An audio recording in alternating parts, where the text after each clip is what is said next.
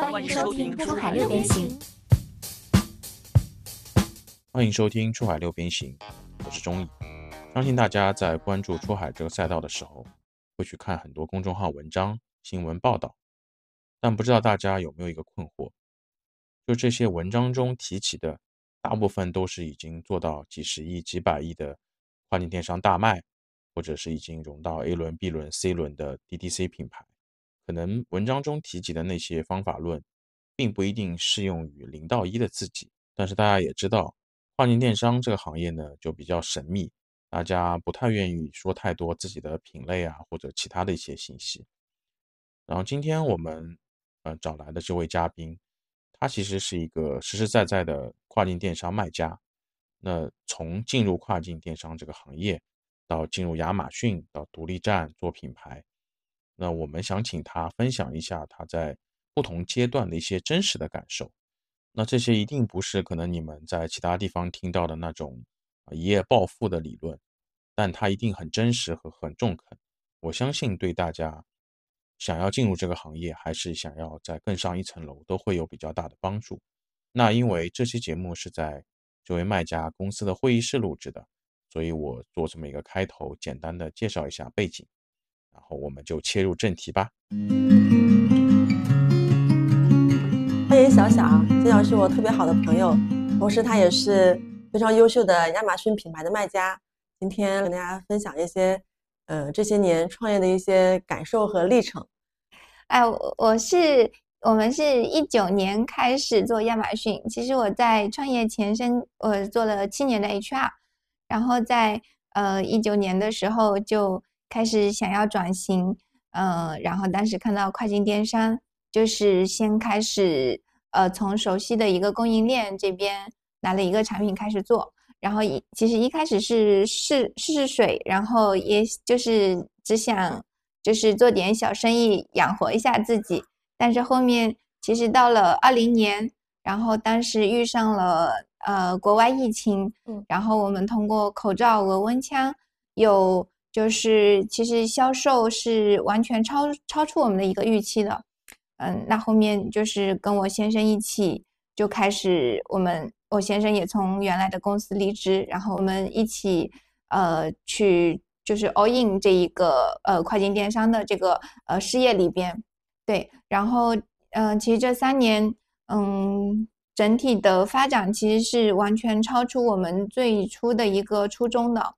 我们在。呃，去年整个销售额是呃做了两点五个亿，嗯，你前面说自己做了七年的 HR，我记得也是一个外企，还在上海。其实，在大家眼里，这是一个还比较光鲜，而且很很不错的一个岗位，怎么就想到说我我我不干了，我想要自己去去做去创业去尝试？嗯，怎么说呢？最近其实也在。跟我先生在反思过去的人生，就是我们从就是来从就是高中之前就是一直奔着高考这一个目标，但是高中毕业之后，从大学开始，其实一直是处于迷茫的一个状态。然后我们一直在感叹大学里浪费了很多的时间，包括大学毕业以后，嗯，可能第一份工作也是随波逐流，呃，但就是。在第一份，我是在那个呃对外资企业做了五年，然后但是其实还是在这份工作当中有收获很多，学到很多东西。但到了五年之后，其实在一个嗯大企业里边，其实很难再有一个呃更大的一个发展空间，所以当时就跑到外面去了创业公司。但在创业公司，其实一年多我会经常跟老板 吵架，对，呃。其实会感觉在创业公司一年比在外资就是过去五年学到的东西还要多，因为一下子接触了非常多的东西。以前可能只要呃专注自己某一某一小块的一个工作就可以，但到了创业公司，嗯，虽然整个公司人数呃只有两百多，是比比起以前要少很多，但是其实作为 HR partner，呃，要嗯。就是帮帮助老板一起去看整个公司的一个业务组织，呃，其实对我自己也是一个很大的一个挑战，嗯，但后面的呃，确实在这个过程当中也是嗯，跟老板产生了一些分歧，一个呢，但也跟自己那会儿其实成长不够是有很大的关系的。对，后面就是就是感觉，嗯，做这个事情有点怎么说，就是呃吃力不讨好，因为其实 HR 的工作是一个就是很就是很漫长的一个，你要有体现出工作成效，它是一个呃润物细无声的一个工作，嗯，其实很难很快的看到这个工作结果，所以后面自己开始做跨境电商之后。其实我是受到自己是受到很大的一个冲击，就是每天，呃，投入多一些些，多花一些时间，多花一些广告费，它的这个正反馈，就是结果的一个反馈，其实来的特别直接，所以就一发不可收拾。哦，所以就是你开始的时候也是先尝试试试看。对，没错，嗯。去年和今年依然有很多人想入局跨境电商。不管是外贸人啊、电商人啊，或者是没有相关经验的小白，他们可能会选择亚马逊，可能会选择 TikTok。但你刚才说了有两点，我觉得特别有意义啊，一个是时机很重要，另外一个是你说的是结果的反馈特别快，而不一定是正向的结果，有可能是负面的。对对对，尤其是到了今年，它其实。结果好不好，更多的是会考验到团队、组织、供应链、产品，包括资金，就是各个方面的能力。其实个人创业，对比前前两年，其实会越来越难。对我，我们其实确实起来是，其实我还是对时间点，然后运气比较好。其实我们是经历过一波红利，包括在那个二一年平台去呃整顿。就是去去品牌大洗牌的时候，其实我们是那一波的受益者。嗯，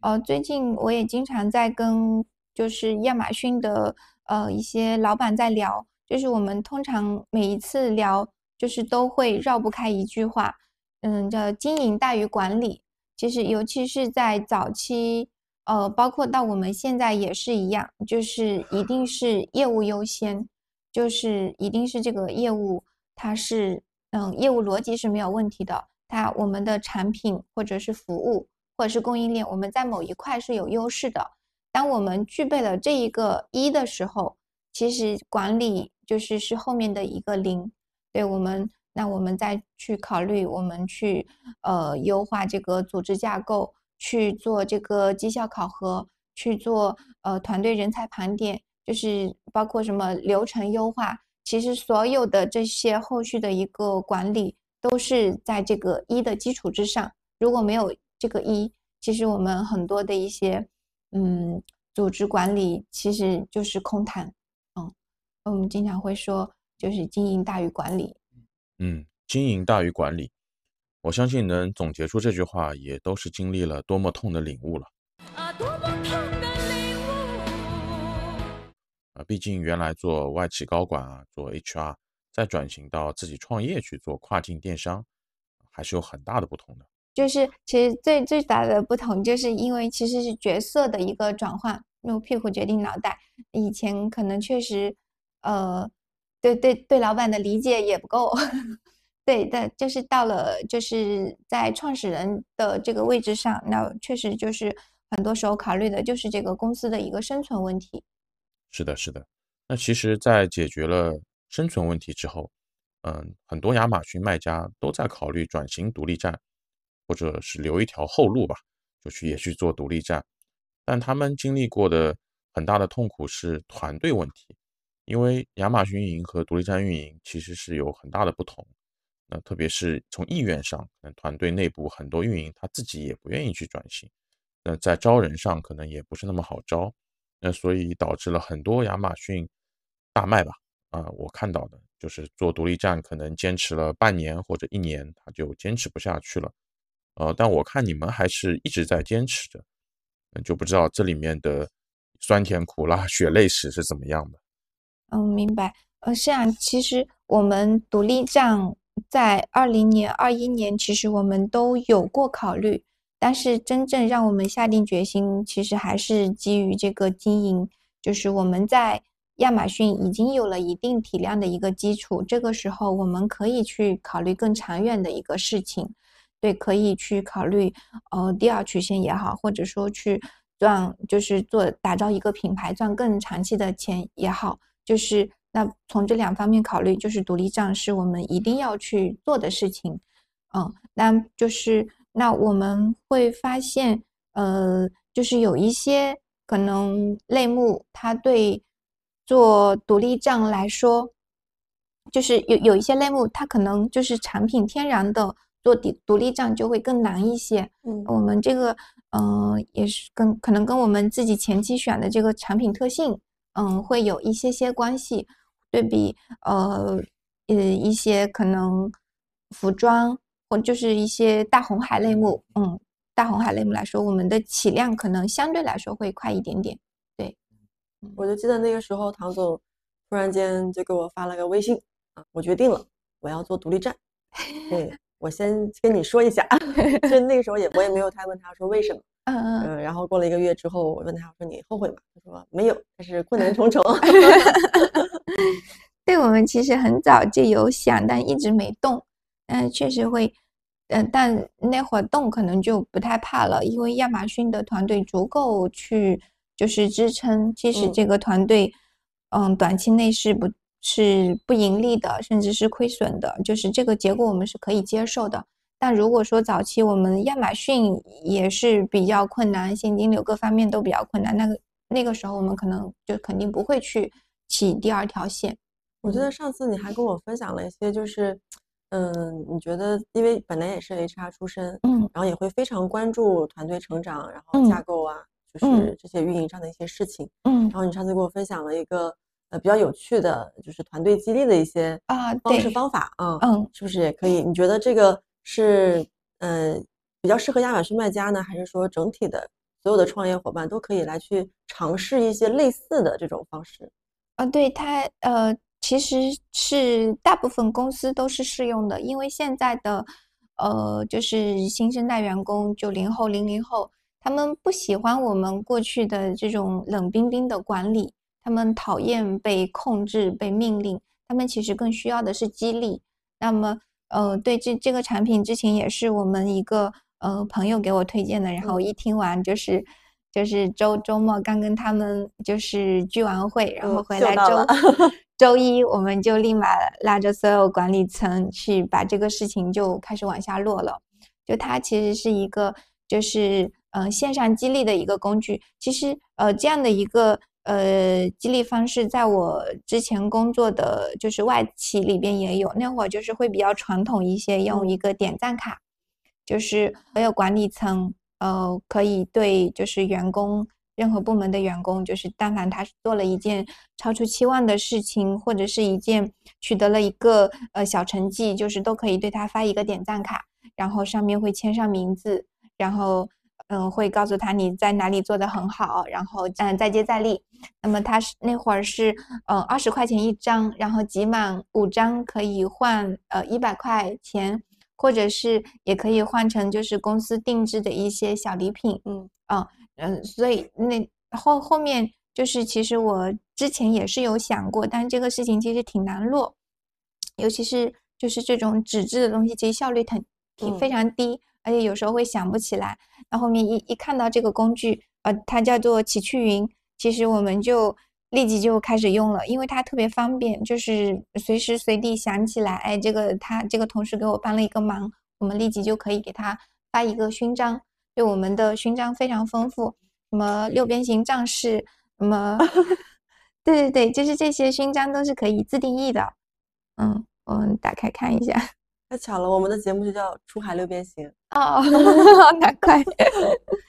对，他还有什么加班湾、早起鸟，嗯嗯，然后就是什么能文能武能吃土，像我们就是最近的一条，呃，这个点赞，这个激励就是一个设计给一个运营发的一个点赞，他说他的需求设计需求非常详细，找了平台好多类目，提供了很多灵感参考图。为作图缩短了时间，非常赞。因为我们在其实，在过去的一个工作当中，会发现团队里其实有很多这样默默无闻的雷锋，他们会就是对于就是默默的给其他同事很多帮助，就是帮新同事快速的适应，嗯，整个工作环境，为他们答疑解惑。但是过去这些雷锋是默默无无闻的，我们是看不到的。那有了呃这个东西之后，其实我们会每个月初给所有同事发二十个能量，管理成三十个能量，他可以在随时随地给任何同事发起表彰，但凡是对他工作产生帮助的同学。所以，我们到呃月度、季度还有年度，其实都可以看到呃各种各样的一个排行榜，包括它的一个呃，就是我因为我们会有五个价值观，首先会有五个价值观的一个排行榜，还有是富豪榜，然后明星榜，明星榜就是得到赞赏最多的同学。我们在去年年会的时候，也是呃，大师对这些就是排行榜名列前茅的同学进行了一个表彰，所以大家现在其实会还是玩的很开心。对，嗯，就是通过，所以我们今年其实也是组织的方向，还是会去往弱化管理，去更加的去想各种办法去激励团队这一个方向去走。嗯，真的特别好，特别好。其实我还是蛮惊讶的，因为接触跨境电商。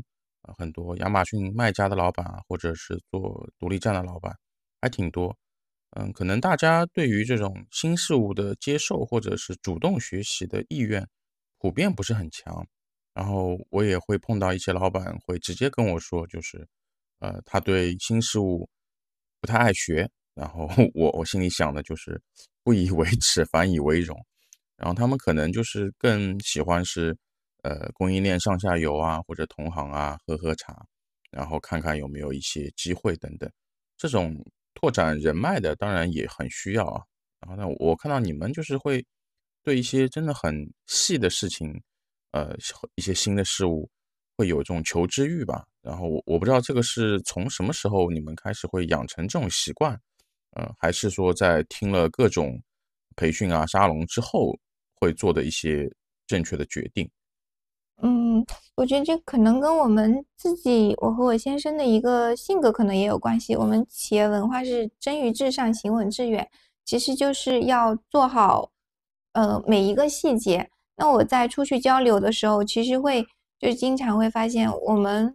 呃，比如说去年我们把客服这一一小块工作，就是很多跨境电商都不重视的一个工作，我们一点一点给它细节，可以说是做到了极致。但是我们会发现，我们在运营方面，包括产品方面、供应链管理方面，其实还有很大的一个进步空间。我们会呃一直保持这样学习的一个状态，就是嗯，我在在在外部交流的时候，我们会发现，哎，这个细节好像是我们以前没有注意到的，那我们会马上去落实到团队里面去。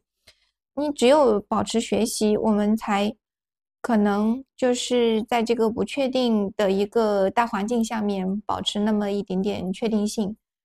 嗯，就感觉你们还是危机感很强的。对，危机感很强。然后，嗯，这之前有一个也是我们，嗯，可能跟我们性格差不多，一个老板会说，就是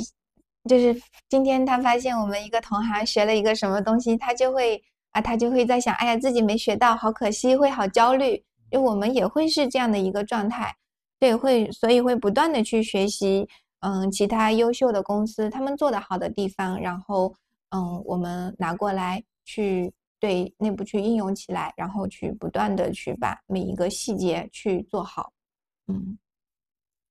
像你也是和你先生一起在共同创业、共同经营这家公司嘛？嗯，那就是一般就是夫妻之间在创业过程当中，哎。就是你们之间是怎么分配的？嗯，然后会不会有什么如何避免？对对对，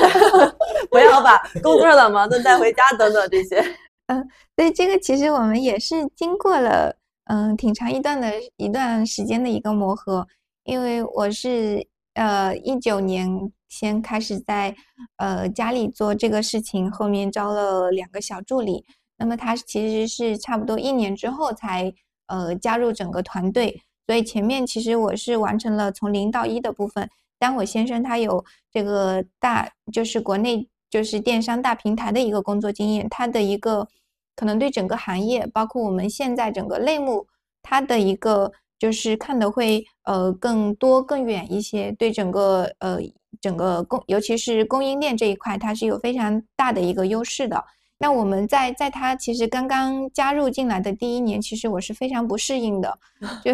对那会儿我会直接怼他，就是啊你天天指手画脚又不干活，嗯，然后其实那会儿两个人都非常焦虑，嗯，但是嗯嗯慢慢的慢慢的我们也是在这个过程当中不断的去找到适合我们的一个沟通方式，呃就是嗯去找到两个人的一个定位，然后我们在出现一些分歧的时候，我们会。嗯，尽可能的就是先两个人私下沟通，然后再嗯，当我们会在从一开始合作之初就达成一个共识，就当我们产生任何分歧的时候，不要在团队面前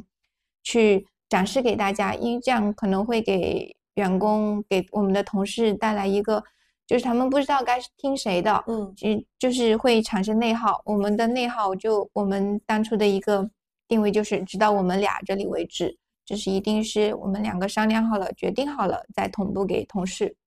对，嗯，那嗯嗯，慢慢慢慢，其实我们现在会嗯，其实是已经到嗯磨合的呃比较和谐了。嗯，但其实这中间更多的是需要互相理解、互相包容。对，嗯，所以其实早早期就是嗯我不理解他，他不理解我，然后两个人的包容又不够。对，其实最终其实跟家庭生活一样，还是需要理解包容。那么多当有不同意见的时候，去不要一一开始先想着否定，先去站在对方的一个角度想一想他的一个嗯他的一个呃立场，嗯对，然后我们再去嗯做决策这样子。接下来有个方法论，先是那个。内部达成一致行动人的角色啊，先签署一致行动人，然后第二就是，嗯，可以留一点时间，留点彼此的一些时间，然后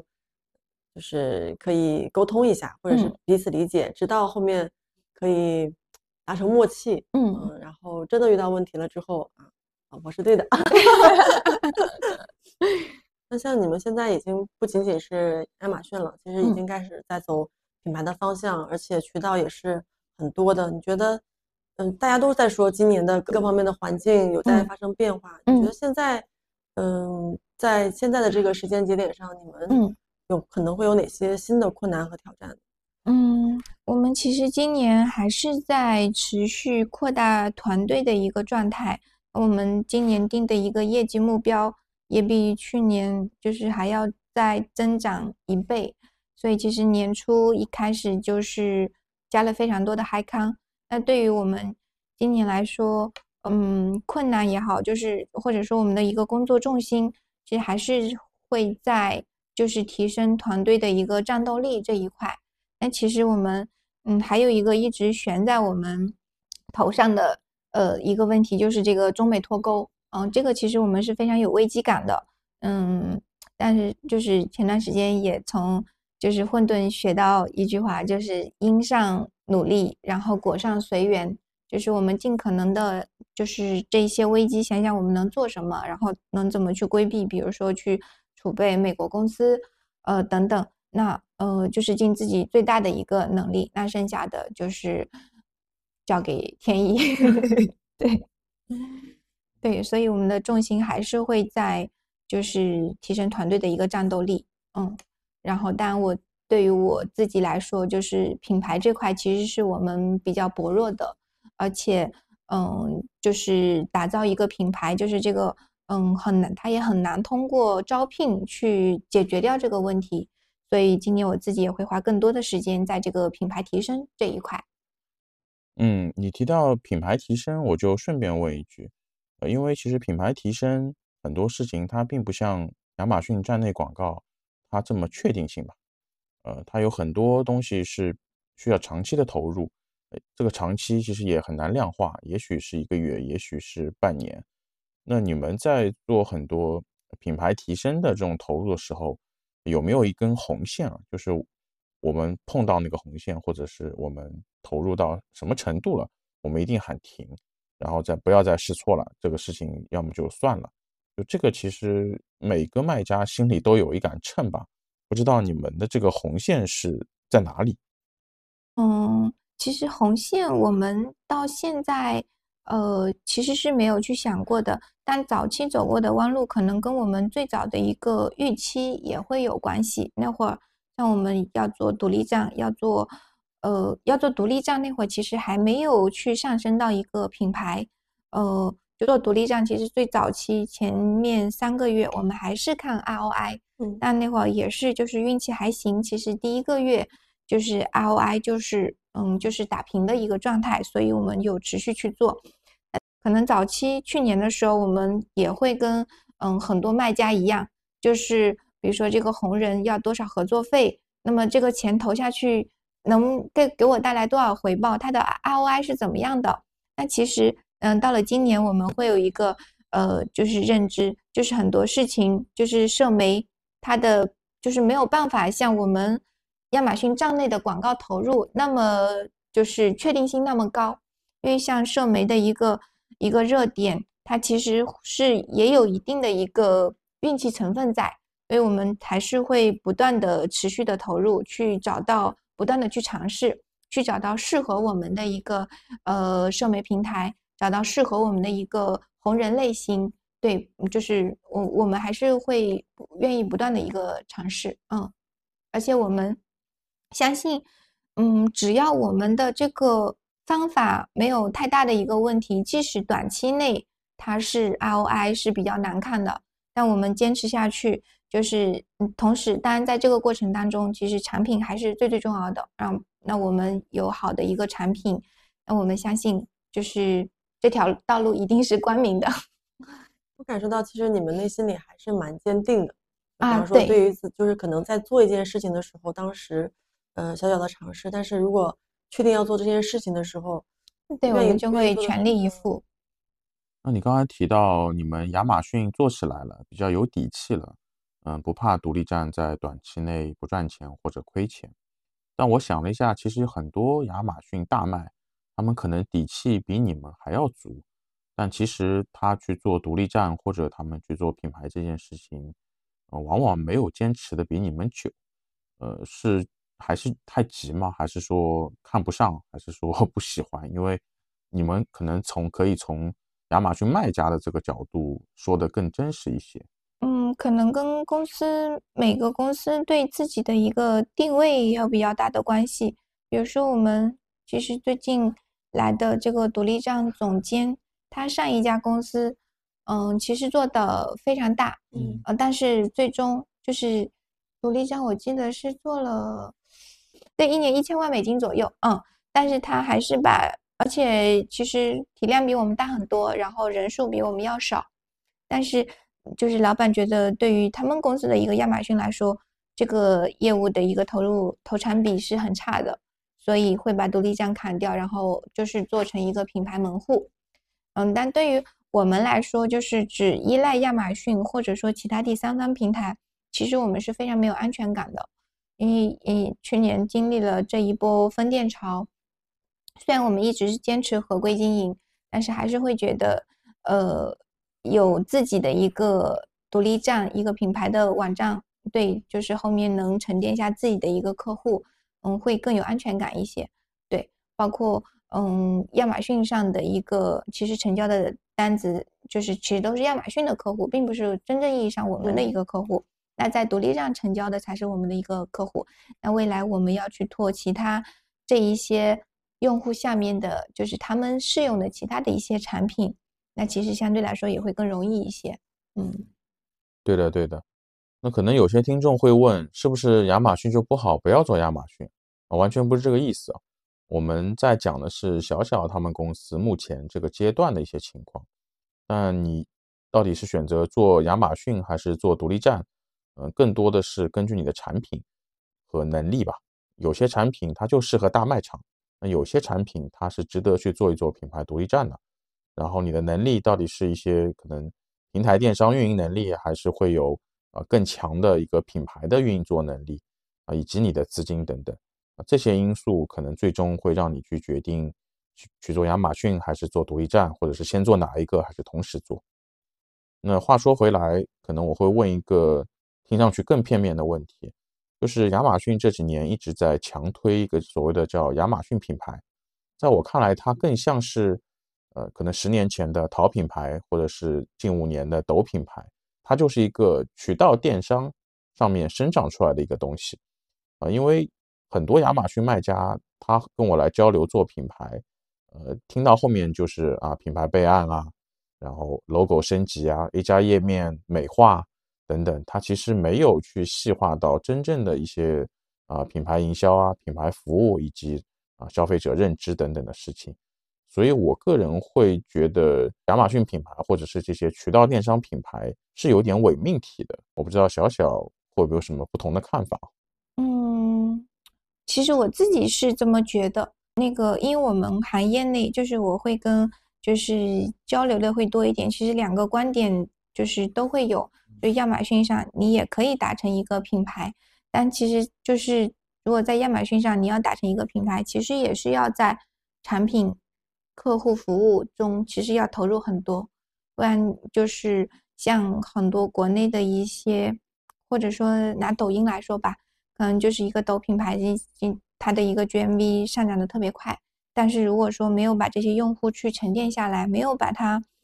没有让在这些客户当心中当中留下你的一个品牌的一个印象，其实这些客户就不是自己的，那他可能这个生意想要持续就会比较难。可能他这个月、今年就是都还不错，但如果说有很快一个新的比比你价格更低的一个品品牌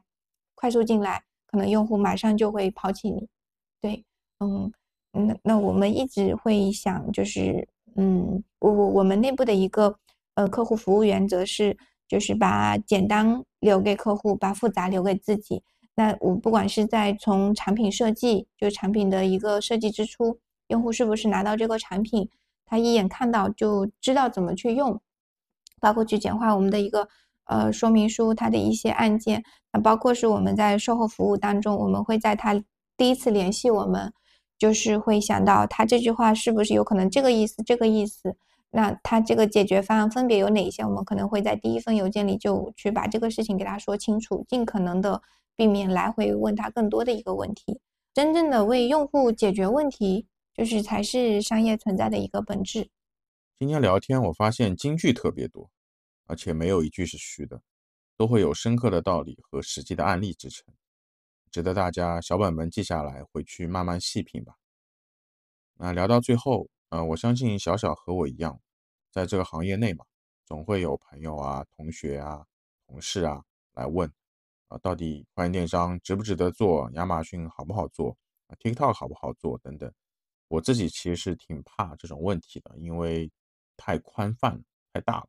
我不知道小小在碰到这样的问题的时候是怎么回答，或者你会给出一些啊。什么中肯的建议呢？嗯，我们之之前其实有一个就是绍兴的朋友，然后就是他说他是有有一个小，其实不算工厂，可能是一个那种 mini mini 型的一个工厂，就是他有产品，然后嗯，他想做跨境电商，但是嗯，他没有时间，然后找了一个代运营公司。嗯，其其实这个会比较难，就是嗯，不管是我们自己早期创业，或者说在创业过程当中，我们要去做第二曲线，其实最重要的是这个创始人自己的一个呃全情投入。嗯，在早期其实就是我自己从亚马逊去从零到一开始学，然后包括现在我们今年会拓展新平台，那这些新平台会就是我自己去带，嗯，就我们会把老业务呃交给我们的合伙人。那我们自己会就是新业务，我们一定要就是全程去参与进去，就是这样子才能保证这个不管是创业也好，新项目也好，就是保证这个成功率。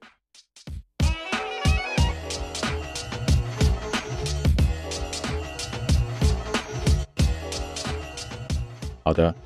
感谢大家收听这一期的珠海六边形。我们的节目在苹果播客、小宇宙、喜马拉雅三个平台都能收听到。欢迎大家给我们留言，也可以添加微信与我们交流，谢谢啦。